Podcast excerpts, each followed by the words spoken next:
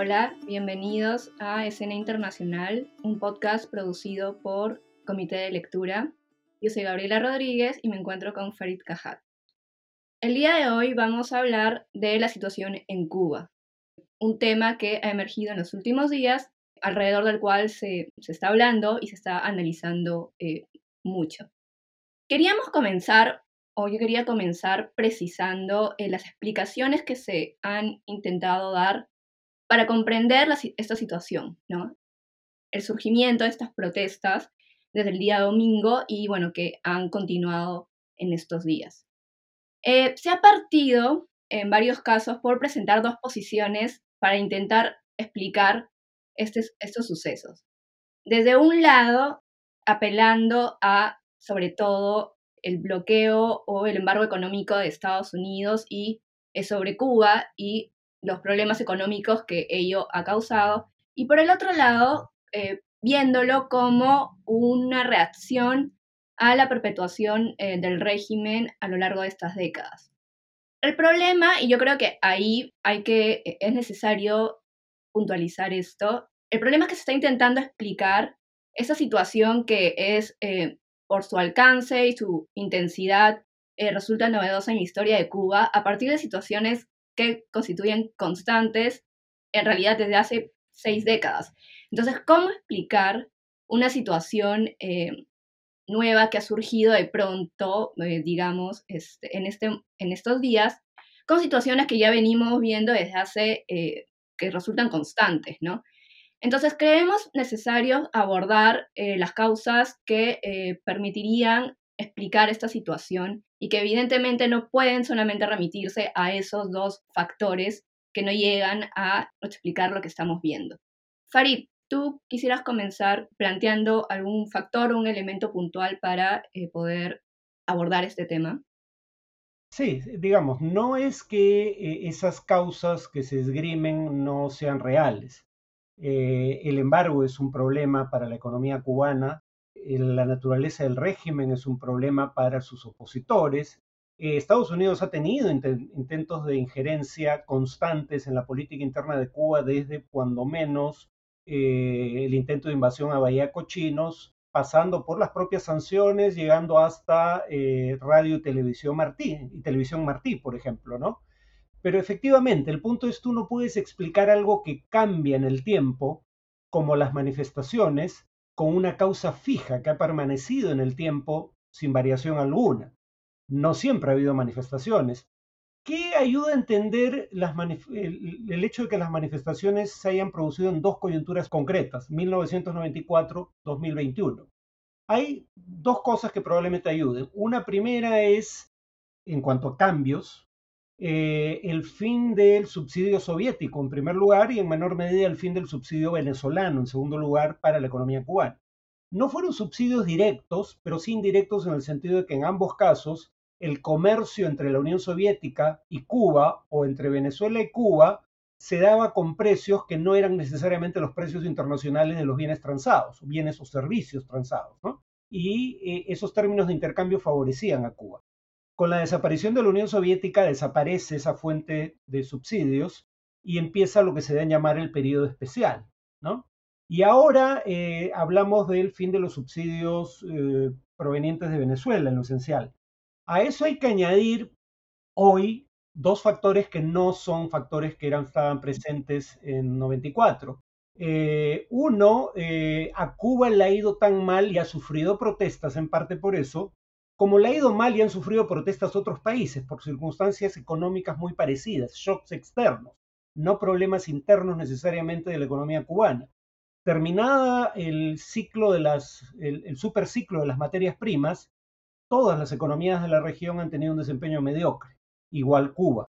A eso se suma, eh, digamos, eh, la pandemia, que tiene efectos sanitarios y económicos. En Cuba, los efectos sanitarios, aunque la situación ha empeorado en semanas recientes, no han sido tan graves como en otros países de la región, pero los efectos económicos sí. Cuba ha estado entre los países que han sufrido una mayor caída de su economía como consecuencia de la pandemia y a diferencia de Perú, que también tuvo una caída significativa el año pasado, no hay indicios de recuperación.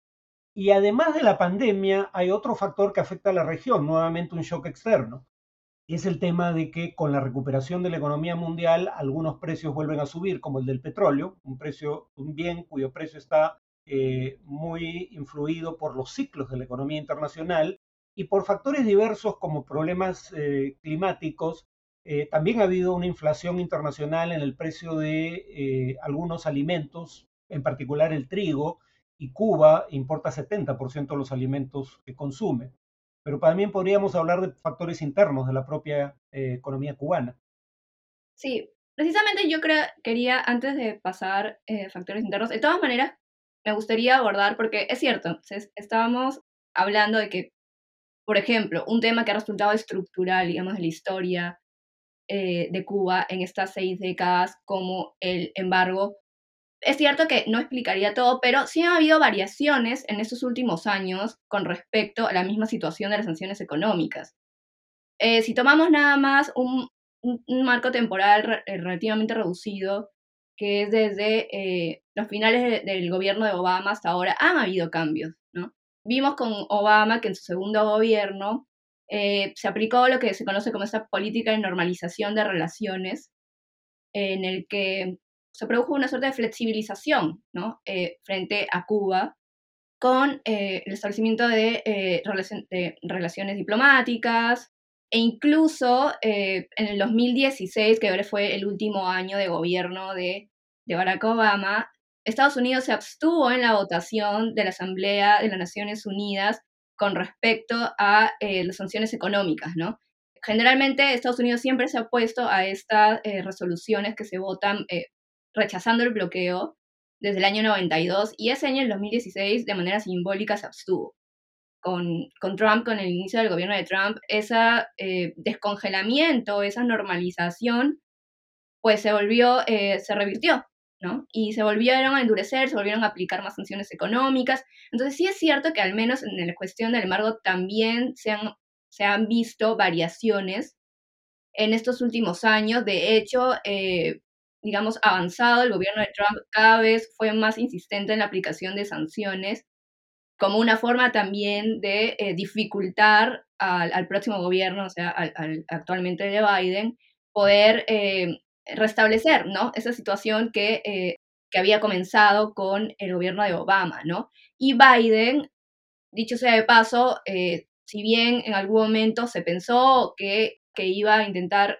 restablecer una situación de mayor flexibilidad, ¿no? fluidez con Cuba, pues no lo ha hecho, ¿verdad? O sea, no, no lo ha hecho, no ha levantado sanciones en general. También en la última eh, votación de la Asamblea de las Naciones Unidas con respecto a esta resolución rechazando el bloqueo, votó en contra, ¿no? Junto con, junto con Israel, ¿no? Y otros tres países que se abstuvieron. Entonces, sí es un elemento, ¿verdad? Digo, no, no es un elemento que lo explique todo nuevamente, pero también sí se han visto cambios eh, en estos últimos años y que pudieron haber generado expectativas, ¿no?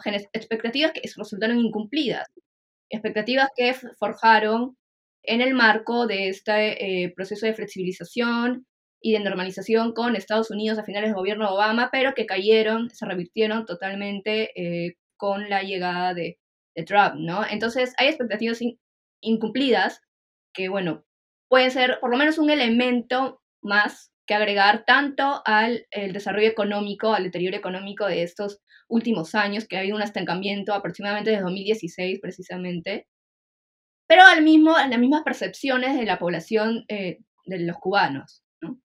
Sí, el tema de las expectativas creo que es importante en la región en general, ¿no?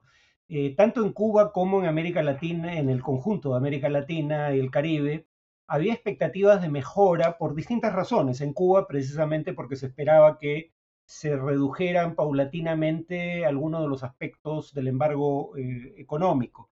En el caso de América Latina, porque hubo una reducción dramática de la pobreza con las reformas de mercado, pero se dio la paradoja de que eh, quienes salían de la pobreza no ingresaban realmente a la clase media.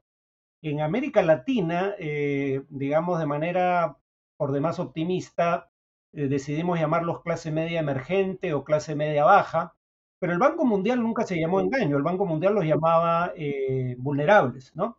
porque no habían alcanzado el estatus de clase media en cuanto a niveles de consumo, por ejemplo, de una determinada canasta de bienes, pero además porque su condición de vulnerables en lugar de pobres dependía en mucha medida o en gran medida de transferencias del gobierno.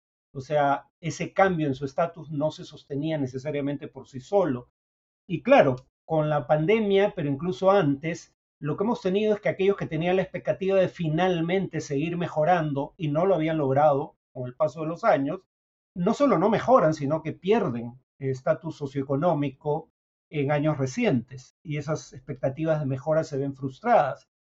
En el tema del de, eh, embargo, lo que hay que tener en cuenta es que si habían habido cambios, y estos no han sido cambios menores necesariamente, como el hecho de que el gobierno de Clinton hacia el final del segundo mandato de ese presidente permitiera el comercio de alimentos y medicinas y que eh, se levantara alguna de las sanciones aprobadas por decreto ejecutivo por, eh, el presidente o presidentes anteriores y luego se restablecieran, se retiraran con Obama y se restablecieran con Trump.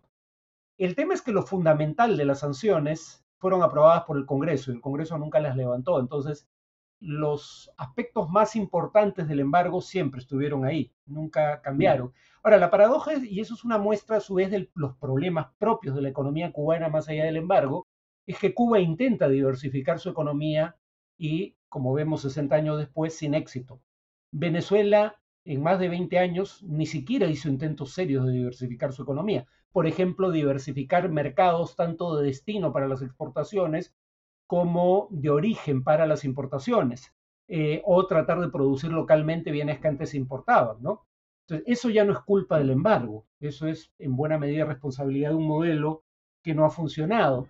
Un detalle, y es ya llover sobre mojado, en plena pandemia, el régimen cubano decide eliminar la existencia de dos monedas que circulaban paralelamente, una cambiable, intercambiable, o sea, podía ser uno comprar eh, en establecimientos en donde solo se usaba esa, esa moneda o el dólar, eh, y una moneda para uso cotidiano, ¿no? Eh, y el punto es que cuando se unifican las monedas, el sistema monetario, se sincera un poco el tipo de cambio, el tipo de cambio sube de un peso por dólar, del peso que era intercambiable, a eh, el nuevo peso eh, valer, eh, perdón, 24 pesos por dólar. O sea, hay una devaluación dramática. En tanto, la mayor parte de los alimentos que consumen los cubanos son importados, al devaluar, estabas introduciendo inflación a la economía cubana y eso se da en el contexto en el cual la inflación también viene, como decíamos, de fuentes externas, de shocks externos,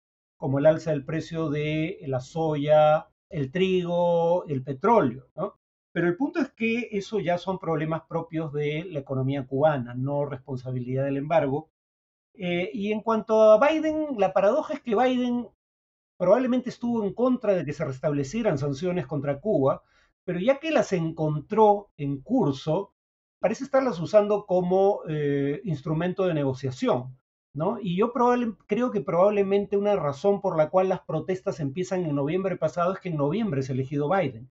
El gobierno cubano, hablando de expectativas, tenía la expectativa de que se volvieran a levantar las sanciones que había reimpuesto Trump, pero eh, los manifestantes deben calcular que si el gobierno reprime a mansalva las protestas, retrasaría cualquier posibilidad de que eh, se, se levanten las sanciones que reintrodujo Trump.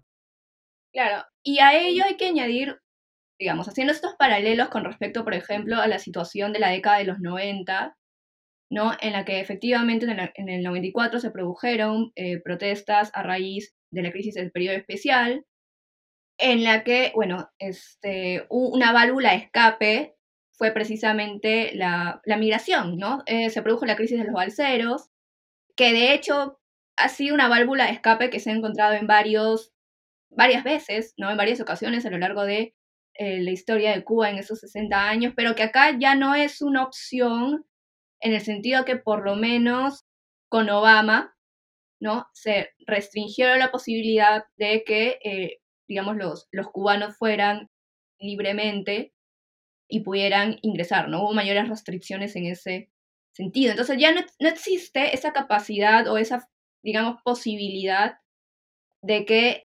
este, esta suerte, como se, como, bueno, se llama en general, eh, es algo que, que, se apunta, que funcionaba con una válvula escapa a los problemas de Cuba, funcione esta vez. Y por otro lado está el elemento también de las redes sociales, ¿no? Nuevamente, lo que no tenías en los años 90 que tienes ahora es la importancia de las redes eh, sociales en la configuración o articulación de un movimiento más o menos espontáneo, ¿no? Bueno, de hecho, digamos, en ese, eh, lo que se ha visto en estos últimos días eh, son, digamos, personas que han visto a través de redes sociales y que se han unido a estas protestas una vez que comenzaron a circular videos de las protestas, ¿no? Y así es como, en general, no solamente se, se circunscribió a La Habana, ¿no? Sino que se ha, se ha atomizado y se han visto en otras ciudades de Cuba. Entonces, son estos dos elementos que no tenías en los años 90, eh, que tienes ahora, eh, digamos, una, un recorte, ¿no? Como digo, de esta válvula de escape que tenías antes de la posibilidad de los cubanos eh, de salir a, a Estados Unidos. Y por el otro lado tienes a esas redes sociales como un elemento articulador de tanto una organización, ¿no? pero también de reacciones espontáneas. Sí, eh, en cuanto a la migración, no es solo que el gobierno de, Obama es menos receptivo, o desde el gobierno de Obama Estados Unidos es menos receptivo a los inmigrantes cubanos de lo que había sido históricamente, eh, y eso continúa con Trump, eh, dicho sea de paso, sino que además con Obama hay precisamente un acuerdo migratorio. Y entonces si Estados Unidos simplemente, perdón, si Cuba simplemente permite que sus ciudadanos, como válvula de escape efectivamente, porque son los más jóvenes los que suelen tratar de hacerse a la mar para llegar a los Estados Unidos, precisamente el, el estrato etario que sería más proclive a protestar en caso de quedarse en, en el país. Entonces, digamos, está el tema de que eh, si Cuba permite que salgan sin control de su eh, territorio potenciales emigrantes indocumentados, eh, estaría violando un acuerdo con los Estados Unidos y ahí entra a tallar nuevamente el factor ya mencionado. El gobierno cubano tiene la expectativa de que el gobierno de los Estados Unidos le saque parte de las castañas del fuego en una coyuntura económica crítica, como volviendo a permitir, por ejemplo, remesas irrestrictas o eh, levantando alguna de las sanciones que reintrodujo la administración Trump. Y eso no lo vas a obtener si violas un acuerdo migratorio con los Estados Unidos y si la represión es una represión indiscriminada. O sea, sí, el régimen eh, cubano es una dictadura de partido único, pero en honor a la verdad, la represión contra los manifestantes ha sido bastante menor que la represión que hemos visto bajo gobiernos democráticamente elegidos como los de Colombia o Chile. Va un muerto en las manifestaciones en, eh, Cuba. En los casos de Colombia y Chile vemos decenas de muertos y centenares de personas que perdieron uno, la vista en uno o ambos ojos, en el caso de Chile. Y nuevamente, yo creo que quienes protestan deben tener ese factor en mente. El régimen tiene un interés en volver a retomar la relación con los Estados Unidos que se había forjado durante la administración Obama y es consciente de que algunas prácticas a las que había recurrido en el pasado para lidiar con el descontento social, esta vez podrían costarle en ese frente. En el tema de las redes sociales, yo diría, las redes sociales tienen, digamos, bondades, pero también problemas. Una es que precisamente cuando tienes un régimen autoritario que no permite la organización espontánea y autónoma de partidos, sindicatos y organizaciones sociales en general, como es el cubano, eh, organizaciones que puedan convocar a protestas. Lo que sí tienes es eh, la convocatoria a través de redes sociales, que puede sustituir la, falsa, la, la, falta, la relativa falta de organización. Pero por otro lado, eso es lo que también ayuda a explicar por qué es tan variopinta la gama de demandas, porque no hay una organización detrás que plantee un pliego de reclamos consensuado, pero además eh, las redes sociales reemplazan a la organización solo por periodos relativamente breves de tiempo. Pensemos en las manifestaciones contra el gobierno de Merino en el Perú. Fueron muy eficaces, pero fueron cinco días de movilizaciones. ¿no? Eh, entonces las redes sociales ayudan ahí donde no hay organización, pero la organización sigue siendo necesaria para sostener en el tiempo las protestas. Claro, y el punto es que en el caso de Cuba hay una falta de estas eh, organizaciones de la sociedad civil, por ejemplo, que podrían, eh, que podría funcionar como un interlocutor del gobierno. Es decir, ¿en qué sentido eh, poder, digamos, convocar o poder llegar a, poder presentar demandas si es que, eh, y a forzar al gobierno si es que no existen esas organizaciones lo suficientemente fuertes para poder eh, conversar, digamos, o como digo, ejercer de eh, interlocutor con el mismo gobierno, ¿no? Entonces es algo que, digamos, por el mismo carácter represivo del régimen, no se ha, no se ha logrado, digamos, forjar. Hay movimientos, ¿no? Pero son movimientos, por ejemplo, eh, movimientos San Isidro, pero son movimientos, por ejemplo, en este caso, de artistas, ¿no? Pero que en qué medida pueden llegar a fortalecerse para poder ejercer la suficiente presión, ¿no? Entonces sí, es el riesgo de que las redes sociales sean un articulador, eh, una plataforma, pero que termine siendo algo más o menos, eh, digamos, efímero, ¿no? Entonces, creo que, también es una cuestión a tomar en cuenta, ¿no? Y por otro lado, que efectivamente, eh, como tenía que ser, digamos, por el simbolismo de Cuba en la historia de la región, es que sí, se ha tomado como un ejemplo, digamos, o como un factor para poder eh, apoyar, o que para sirva de sustento a una u otra posición, ¿no?